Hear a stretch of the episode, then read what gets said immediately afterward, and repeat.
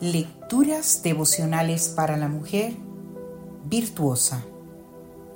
Cortesía del Departamento de Comunicaciones de la Iglesia Adventista del Séptimo Día Gascue en la República Dominicana. En la voz de Noemí Arias. Hoy, jueves 15 de febrero del 2024. Una puerta hacia la felicidad. Kierkegaard dijo, la puerta de la felicidad se abre hacia afuera. Que el original hebreo no contenga el vocablo amigo no significa que el Antiguo Testamento no presente el concepto amistad. Ya lo creo que se presenta, ¿eh? Lo vimos en la parte de ayer. Hoy hablaremos de una amistad que ha pasado a la historia y de la cual podemos extraer principios para nosotras. Me refiero a la amistad entre David y Jonatán. En 1 Samuel 18:3 leemos que hizo Jonatán un pacto con David porque lo amaba como a sí mismo.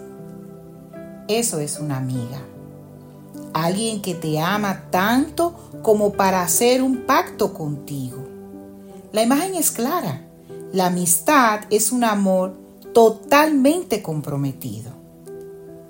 En primera de Samuel, capítulo 19, versículo 1 dice que habló Saúl a Jonatán su hijo y a todos sus siervos para que mataran a David.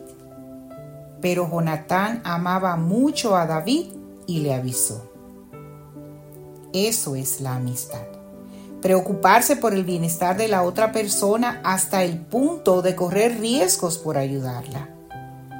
Una amiga sale de su zona de confort para evitarte un problema o el más mínimo sufrimiento porque no concibe que sufras si ella lo puede evitar. Por ti, una amiga elegirá ser valiente antes que estar cómoda, hacer lo correcto antes que lo divertido, fácil o rápido y poner en práctica sus valores no solo hablar de ellos. Por eso, con la dulzura de la amistad se vuelve a la vida, dice Proverbios 27, 9. Porque una amiga con una frase, con un voto de confianza, con su mera presencia, con un aviso a tiempo, te eleva por encima de esas circunstancias que parecen tirar de ti hacia abajo. En 2 de Samuel, el capítulo 19, versículo 4, nos narra que Jonatán habló bien de David a su padre, aún sabiendo que su padre odiaba a David. Esa es la amistad. No te escondes por el hecho de que a tu amiga le haya salido un enemigo. Tú permaneces fiel y enfrentas lo que venga con la valentía que da el amor. Una amiga percibe como su deber moral interceder por ti. Dice segunda de Samuel, el capítulo 1, versículo 26. Cómo lloro por ti, Jonatán, hermano mío. Oh, cuánto te amaba. Hemos visto cómo Jonatán amaba a David. Y ahora en este pasaje vemos que también David amaba a Jonatán y es que la verdadera amistad es recíproca. Amor, reciprocidad, compromiso, dulzura, intersección y valentía.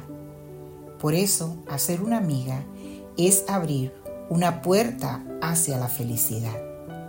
El libro de Proverbios en el capítulo 17, versículo 17 nos dice, En todo tiempo ama el amigo y es como un hermano en tiempo de angustia. Que Dios hoy te bendiga, mujer.